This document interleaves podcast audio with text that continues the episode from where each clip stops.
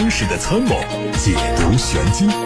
做你修车时的军师，维护权益；做你开车时的朋友，分享乐趣。调频九二七，傍晚六点半，董涛说车，只和车友在一起。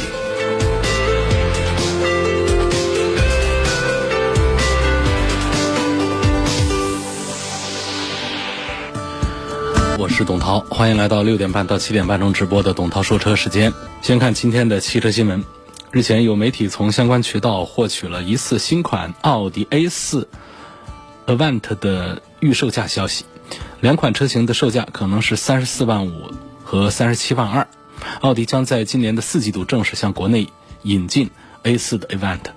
并且呢，未来将继续采用进口的方式销售。新款奥迪 A4 的外观主要是针对前脸和尾灯组做了升级，标志性的六边形大嘴尺寸更加扁平，同时全新的大灯组是由不规则造型的款式调整成了倒梯形的设计，内部包括日间行车灯还有大灯组都是 LED。另外，奥迪还为这款车提供了两种不同的外观套件，S Line 套件是有更加犀利的前后包围，动力方面呢是 1.4T、2.0T 还有 2.0T 柴油机，三种动力。都提供十二伏的微混技术，搭配的变速器是手动挡或者是七速双离合，并且可以选装 Quattro 四驱。奥迪还有一条消息，说奥迪 Q 四的一创量产版会提供前后签名的大灯和尾灯这样的个性化定制服务。Q 四的一创在车头和车尾都配备有带有一创标志的签名灯。在夜间点亮之后呢，会具有非常高的辨识度以及回头率。而对于那些想让爱车更与众不同的车主，奥迪将会为他们提供多达二十五种个性化选装服务。量产版的 Q4 e-tron 是奥迪品牌首款诞生于 MEB 电动车专用平台的量产车，它将搭载电量为八十二千瓦时的锂电池。它的 WLTP 工况下的满电续航超过四百五十公里，动力系统方面是前后双电机，综合功率可以达到三百零六匹。日前，广汽本田版的 CRV 已经在工信部做了申报，它的真身申报图也随之曝光，并且被采用了一个全新的名字。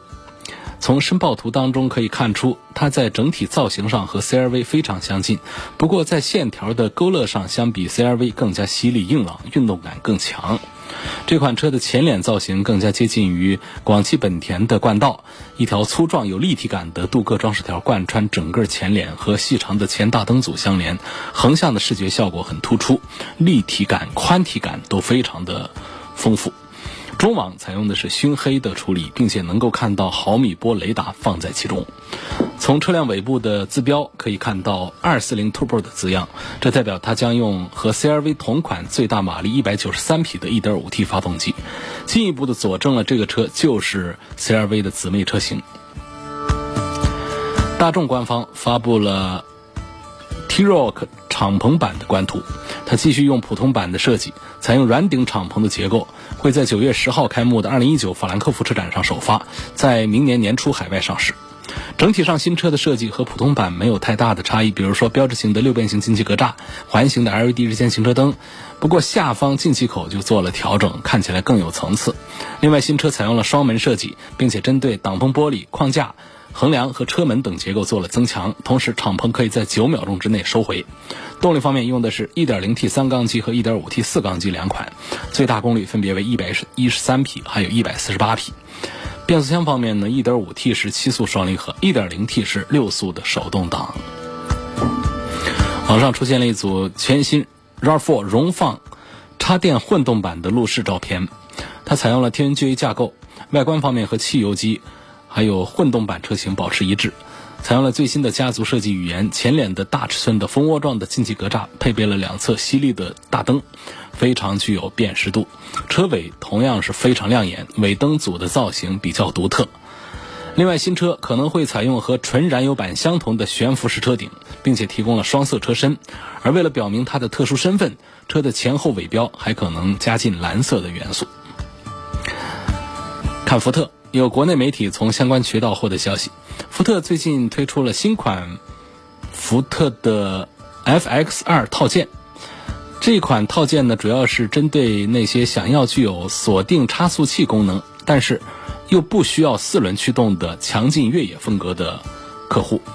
FX2 的套件售价是不含税五百九十五美元，现在可以在海外经销商处订购，在年底可以交付。德国媒体发布报道说，在不到一个月的时间之内，有意购买 Mini 电动版的消费者数量从四万人增加到了四点五万人以上。这车预计在十一月一号开始生产。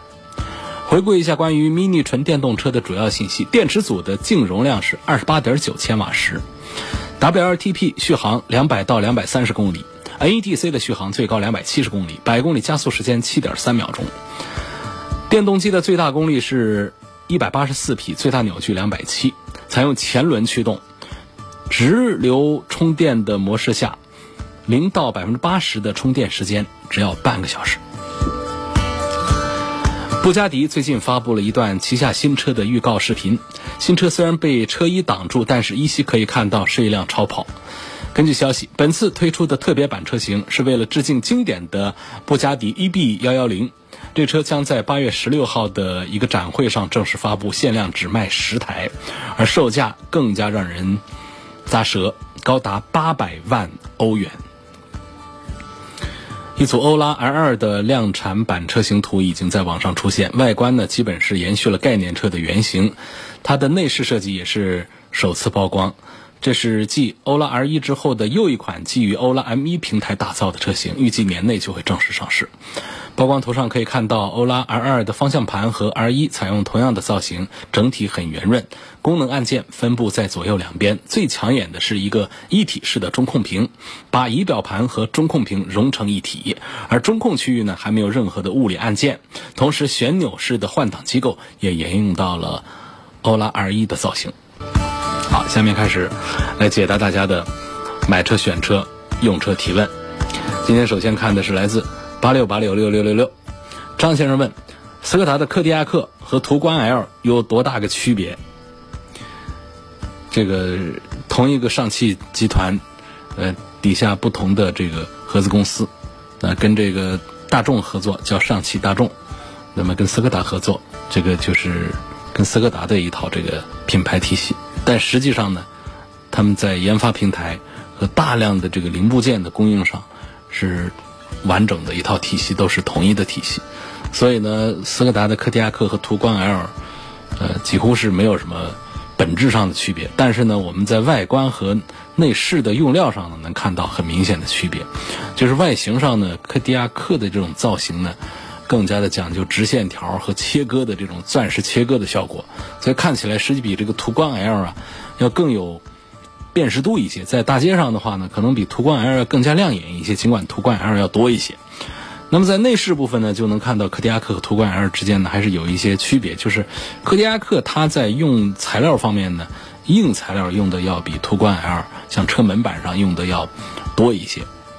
然后其他方面呢。其实，在仪表台这个区域呢，我们很难分出说柯迪亚克和途观 L 哪个好一些，哪个差一些。只是在门板上能看到柯迪亚克的这个硬材料用的多了一些。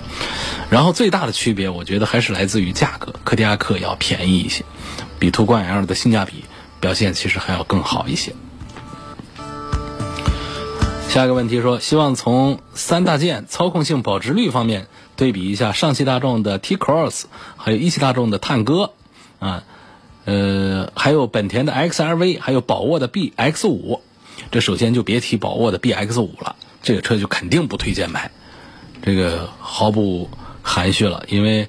呃，基本上呢，在这个乘用车的，就是对于我们私家车车主的这个市场上呢，这个宝沃可以宣告是失败的。那么它现在呢，跟这个神州租车这儿啊有这么一个关系，就是神州租车把它拿下来，生产给自家。啊，做租赁市场上啊用的车就自产自销，啊自己消化，用这种形式呢，神州专车这边呢是，呃，找到了一个自己采购车辆的一个解决方案，不用说再找其他的工厂去采购，就自己家都有了工厂。那么北汽那边呢，呃北汽福田那边呢，他们也找到了一个解决的方案，就是不至于说让宝沃关门大吉。而是仍然找到了一个生产的一个出路。所以他们俩的这个合作呢，我觉得是一个双赢的。但是对于消费者来说呢，咱们就呃还是慎重考虑，甚至是坚决的不考虑买这个宝沃了。那么还剩下的三个车呢，都还是很有看头的。那本田的小型 SUV 叫 XRV 卖的非常好了，呃，这个车再加上还有两个也是小型的，上汽大众一个，一汽大众一个，啊，上汽大众的叫 T-Cross，啊，一汽大众的叫。这个这个探歌，那这些车放在一起来做对比，它关注的是操控性、保值率和三大件。那么，如果试驾过这三款车的朋友呢，呃，就像我开过之后呢，现在我来回想的话，在操控性上给他们的排序啊，我要把本田的 XRV 排在第一，把一汽大众的探歌排在第二，然后才是上汽大众的产品。因为上汽大众和一汽大众的这个产品呢，有一些。这个性质上的一些区别，就是上汽大众特别迎合于舒适啊这方面的消费者的需求，而一汽大众呢更加呃这个严肃的采取这个德系车的啊这种对于底盘的硬朗啊操控这方面，包括短轴啊这方面的一些呃这个造车和设计的一些思维，所以会会看到，不管是从这个轿车。这个大小轿车到大小 SUV 上看，一汽大众的产品和上汽大众的产品都能够找到这样的一些区别。所以说，这位高先生呢，他关注这个操控性的话，我给了一个排序：本田 XRV 排第一，第二是一汽大众探歌，这个真比上汽大众的 T-Cross 的操控性是要好。然后在保值率上面呢，呃，大众的产品的保值还是不错。不过呢，大众的产品的这个本身的定价都还是呃比较高。所以到后面的话呢，我觉得上汽大众的 T-Cross、一汽大众的探歌，还有本田的 XRV，他们应该在保值率方面的表现都是，呃，棋逢对手，都是差不多的。三大件方面呢，我觉得大众的两个车型其实用的这个动力配置三大件都是一样的，他们都用到了这个干式的七速的双离合，就是他们的低功率的一点四 T 的发动机上。我觉得这个肯定应该算是一个短板，肯定不是一个好消息。双离合的变速箱，包括呃像奥迪的 Q 二、奥迪的 A 三上用这个东西，都是在民间的口碑都不大好的。所以说，综合看这个操控性、保值率和三大件方面的话呢，我推选本田的 XRV 仍然是要胜过于一汽大众的探歌和上汽大众的 T-Cross。下一个问题又是一个老话题：奥迪 Q 五和宝马 X 三这个问题。我觉得现在呢，Q 五要便宜一些，显得性价比好一些。但是叉三呢，从这个三大件上讲呢，比这 Q 五的要好一点。呃，稳定性各方面呢，包括后期的费用啊，叉三都更有优势一些。所以综合打分的话呢，宝马叉三还是比奥迪 Q 五的分数要略高一点点。现在我们再看董涛说车的微博的后台的一个问题，说本田混合动力容易产生积碳吗？跟丰田的混动比较呢？呃，混合动力里面，本田的混合动力里面呢，用的是这个2.0升的自然吸气的一个发动机。那么这种发动机呢，相对于涡轮增压的这个缸内直喷呐这些，呃，高压缩比啊这种来讲呢，实际上它们的积碳的生成呢也会有，但是呢情况会好一些，啊，情况会比这个涡轮增压的要稍强一丁点儿。但是现在只要是烧这个，呃，含纯的汽油的。它的生成积碳呢，在个大几千公里之后，都是有可能的，嗯，都仍然是有概率的。呃，那么我们再看这个丰田的也是一样的，嗯，它会是给一个2.5升的发动机，像这凯美瑞上用个2.5的发动机来配电动机，这种自然吸气的也是一样的，比涡轮增压的生成积碳的情况要稍好一点，但是仍然是会有积碳，就是有缸内直喷、有自然吸气的。这样的发动机和涡轮增压发动机，就是只要是用我们的呃乙醇汽油，都是有可能啊出现积碳的。下面看到的是来自于董涛说车的微信公众号后台，大家提出的买车、选车、用车问题。有朋友说，外头的内饰改装靠谱不靠谱？买盖板自己去改成高配版靠谱不靠谱？这外头的内饰改装呢，其实并不多。但是在这不多的内饰改装里头呢，真做的好的呢，其实也不多。那我接触的像这个呃一号车市里面有一家，就是在往转口方向去，应该那算转口了。一号车室里头开的最早的有一家内饰改装的，他比较擅长的是做这种大型的 MPV 的这种内饰的改装，那改的比原车的还好。比方说沙发呀，包括门板呐，整个的给你换上皮料。而且这个皮料换的绝对让你看起来不山寨，不像是外边的这个手工作业的，啊，就像是工厂里面工业化的批量生产出来的一样，皮质也好，做工也非常好。具体的品牌我就不说了，反正就是在一号车市那里头有一家做的很不错的。瓜子二手车宣称没有泡水车、事故车是否可靠？呃，人家的宣传嘛，这个大家听听就好。如果大家。这个仔细的搜一下关于一些网友们的这个投诉的话，我会发现我们的网络平台上的这些这个二手车平台上啊，包括我们的地面平台上，其实是大家都想宣称自己没有调表、没有事故车、没有泡水车，但是在现实成交当中呢，总是会有一些车主来投诉这样的情况，所以有投诉呢，我们就认为这个嫌疑还是有啊，有嫌疑。所以你问可靠不可靠，我不能给一个这个不能给一个否定的答复，说呃不存在这个问题啊。下面有个网友呢给我发来了这个几张图片，他说我的车呢是雪佛兰的一二款的景程，一二年买的，呃现在开了六万多公里，上次在修理厂打开机器啊，发现积碳是特别厚，呃问涛哥该如何处理？用清洗剂呢又怕积碳堵油孔引起拉瓦。我看这个图啊，这个积碳已经是不管是这个缸盖还是这个底下啊，这个积碳已经是非常厚了。这恐怕说用普通的除碳剂啊，那是拿它一点都没招的。这需要人工除碳了，需要人工操作了。嗯，非常严重的积碳。有个网友说，我的车是进口的宝马叉一2.0自然吸气，一四年上路的，目前开了十万公里。跑了六千多公里啊，他就提示要加一升机油，这个机油消耗正不正常？这个应该算是正常的吧。六千公里一升油，一万公里也就两升油，这个还没有到这个报警的这个呃警戒线上去呢。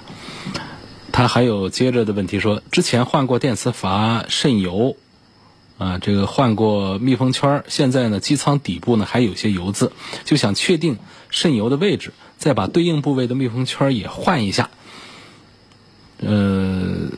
听说全合成都是一万公里或者是半年保养一次，更换密封圈能保证一万公里之内的机油量不报警吗？这个机油啊，应该不是说是通过机舱底部给漏掉的，应该是加入到气缸的燃烧当中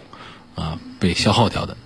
所以这个跟你底下那点油渍没关系。如果说你停车之后呢，一晚上停车，地面上能看到一滴滴的油渍的话，这就需要高度的重视。如果只是以前换修过电磁阀，导致机舱底部还有一些油渍，没有新的这个油渍产生的话，我们是可以忽略它的，这都没关系，不一定非得拆开了再换对应的密封圈。这个机器里头有油。那么，透过密封圈透过这个一些交接的一些部位，有少量的油气渗漏出来，这个是很正常的一个现象。特尤其是跑了上十万公里的，我们没有必要追求它像新发动机一样的到处干干净净的。下一个问题说，这个长城哈弗 F 七七速双离合提车回来两个月跑了六千公里，匀速行驶的过程当中呢，放开油门。不踩刹车会出现变速箱这儿的哐啷哐啷响，类似档位的这个分分合合的声音，很清楚能听到。然后伴随转速在一千二到一千三之一千三之间的快速的跳动，问这是不是双离合变速箱的通病？看起来好像不是典型的双离合变速箱的故障，呃，但是也像是变速箱的问题，呃，可能是变速箱，也可能是发动机的故障，因为我们这个驾驶员坐在驾驶位上来听这个声音呢。从这个机舱传过来的声音呢，我们其实是很难判断精准的到底是什么的，是什么声音，是什么故障的，所以还是需要到四 S 店请这个专业的工程师试车判断啊。所以建议还是赶紧去四 S 店。迈锐宝 XL 六月份卖了七千台，怎么七月份才卖了六百多台？我准备这个月十八号提车的，网上也没什么负面消息，还能买不？这个迈锐宝啊，它是雪佛兰的重要车型，老款的迈锐宝呢，在今年的年初已经停产。那么这个迈锐宝 XL 是它的新款，不可能再来一个停产的。呃，那但是呢，也传出消息说，最近可能这两个月啊，厂家生产线调整，有几个月是停产，八月份应该能够恢复供应，所以这个车你还是可以买。那现在优惠幅度确实是非常大，十几万块钱一个新款的一个 B 级轿车，合资品牌的，卖的跟咱们的自主品牌是一样的价位。而且动力也不弱，我觉得是可以买的。问这个君威的 2.8T 尊贵型和奥迪 A4L 的40时尚版，还有新款的宝马三系对比一下，值不值得多花几万块钱买奥迪 A4 或者是宝马三系？我不考虑品牌因素，他们的产品力到底谁好？那这个宝马、奥迪这些豪华品牌卖的贵一点，不仅仅是体现在产品设计、产品制造，还有新技术的运用本身啊，这个。就算是抛开品牌因素都不说的话呢，它的服务体系也存在更高的成本，所以这个高配的君威呢，尽管它的配置比较丰富，但是综合性价比呢还是比不上低配的奥迪 A 四和宝马三系，所以我建议多花几万块钱买奥迪或者是买宝马。问这奥迪 Q 二 L 上的七速的双离合变速箱是干式的还是湿式的？是是干式的啊。奥迪 Q2L 和奥迪 A3 和一汽大众的探歌的低配一样，用的都是型号为 DQ 两百的干式的七速变速箱。这个双离合变速箱的故障率比其他型号的大众的湿式双离合变速箱的要更高一些。标致408开了六万多公里，机油压力显示异常，4S 店让我做机油消耗的测试。最近一次呢，开了四千公里没有机油，如果。检测机油消耗异常，这两次换机油的费用是不是该 4S 店出？发动机如果烧机油，我是换发动机呢，还是维修发动机？还在保修的范围之内。如果你这个两次做测试啊，做检测的结果是正常的话，那么换机油的费用呢就归你自己出。现在这个如果说检测的结果不正常，那么作为诊断故障的操作成本。这换机油的费用呢，就应该由 4S 店来承担。发动机的机油消耗量呢，没有国家强制标准，没有对应的三包法规明确更换发动机的消耗数量值，所以这个换不换发动机啊，都由 4S 店说了算。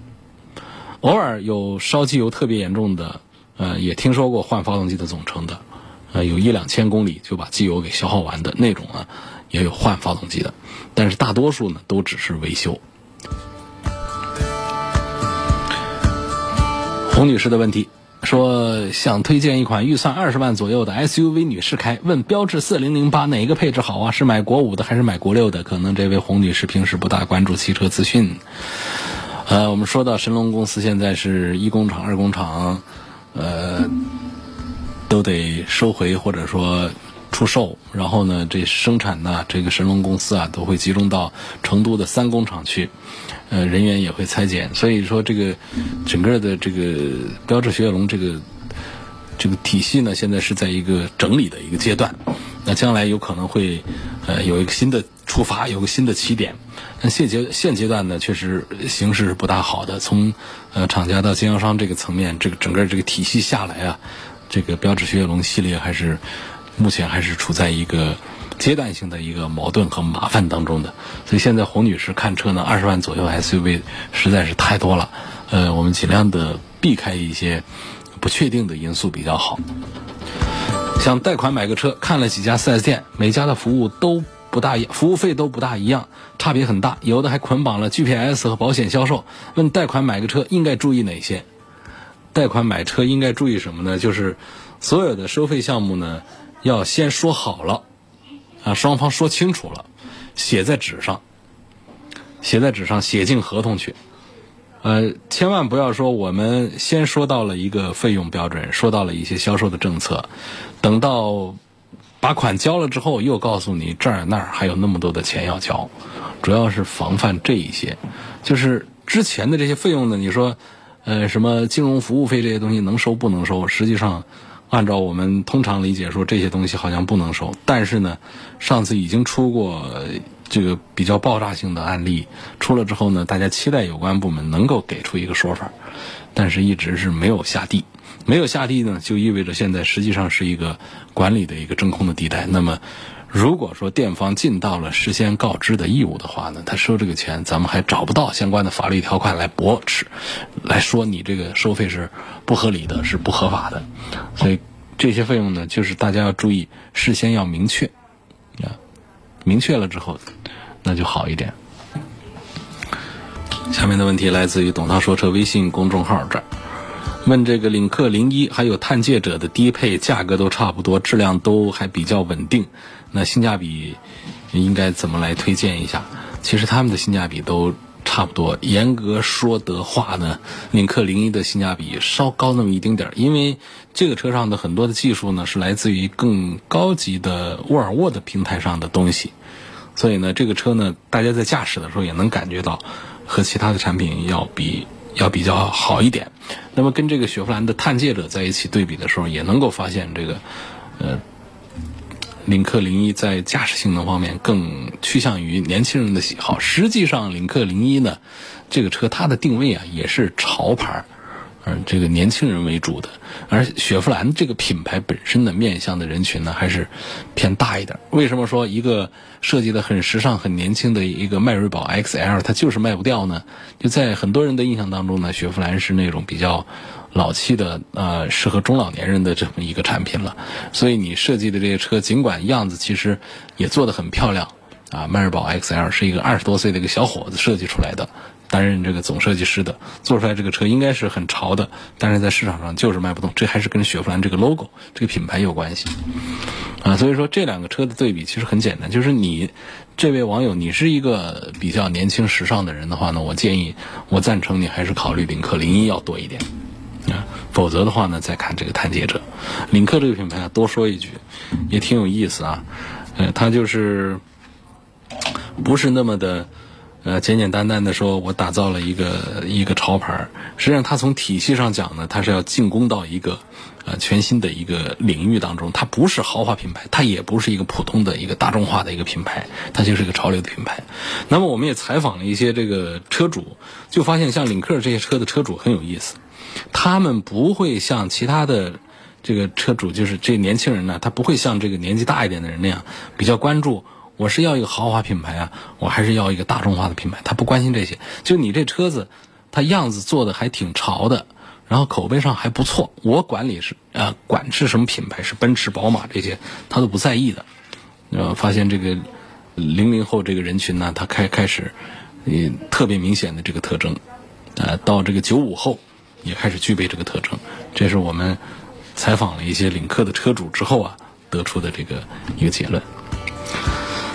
来看下一个网友问这个宋 Pro 这个车，呃，在这个自主品牌的这个产品当中，到底是否值得考虑？比亚迪的一款这个样子设计的很漂亮的一个车，但是很多人呢还是不认识它。我建议呢，宋 Pro 这个车，包括它新能源这个车呢，就是呃，如果说我们要十万左右来买一个自主品牌的 SUV 的话呢，还是把这个宋 Pro 啊。把它放到这个菜单里面，啊，选车的菜单里面去看一下。这个车呢，它是汇聚了很多的东西，呃，在里头，包括它的设计这方面。呃，因为比亚迪呢，这些年从奥迪啊，从奔驰啊，呃，从法拉利啊，挖来了很多的设计师，所以他们现在的比亚迪的车呢，样子上确实做的都还是挺漂亮。那么，集中在这个宋 Pro 上呢，确实是有很多的亮点。那包括底盘部分也是由这个。前奔驰 S 级的这个底盘调教专家，呃，来这个做的这个全动力的底盘专属的调教，然后呢，开它的时候呢，会找到一些呃很不错的这个高端车的这个底盘的表现，包括它的整车的 NVH，就是它的静音表现吧，也都是做的非常的强大。所以我们且不说这个宋 Pro 这个车，呃，它的价格体系啊。啊，它的销量啊，这各个方面刚出来到底怎么样？就是从我们产品力本身上来看上去的话，我觉得它的这个竞争实力还是有。作为一个十万元价位，它显然是有越级的这个呃一个样态的。继续来看大家提出的其他问题，来自于董涛说车的微信公众号的后台。宝马 X1 四驱低配和 CR-V 混动四驱，从性价比和产品力对比一下，哪个更值得买？这个混合动力的 CR-V 呢，在非豪华紧凑型 SUV 里面确实是非常具有竞争实力的。但是呢，目前这个宝马 X1 啊，在全国各地多地都有清库存的大幅度的降价。呃，我原来也总说这个叉一真是让人又爱又恨，就是很喜欢它那么大个肚子，那么大的空间，家用非常的实用，但是也头疼，就是它的定价可真不便宜。呃，现在清库存呢，很多地方呢。有几万块钱的优惠下来，这样一打下来，这性价比就显得比这个 CRV 要更高了，啊，因为叉一的空间本身也很大，品牌自然也是宝马比本田要强一些，所以这两个车当中呢，我还是向这位网友推荐宝马的叉一要多一些。问奥迪的 A 五、宝马的新三系、奔驰的 C 二六零这三个车怎么选？三十岁女士上下班代步。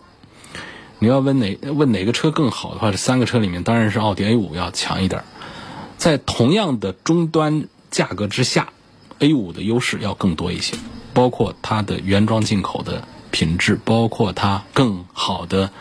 性能，包括更好的做工和用料等等。而且从来其实奥迪 A 五定位都是比宝马三系、奔驰 C 级和奥迪 A 四稍高一丁点儿的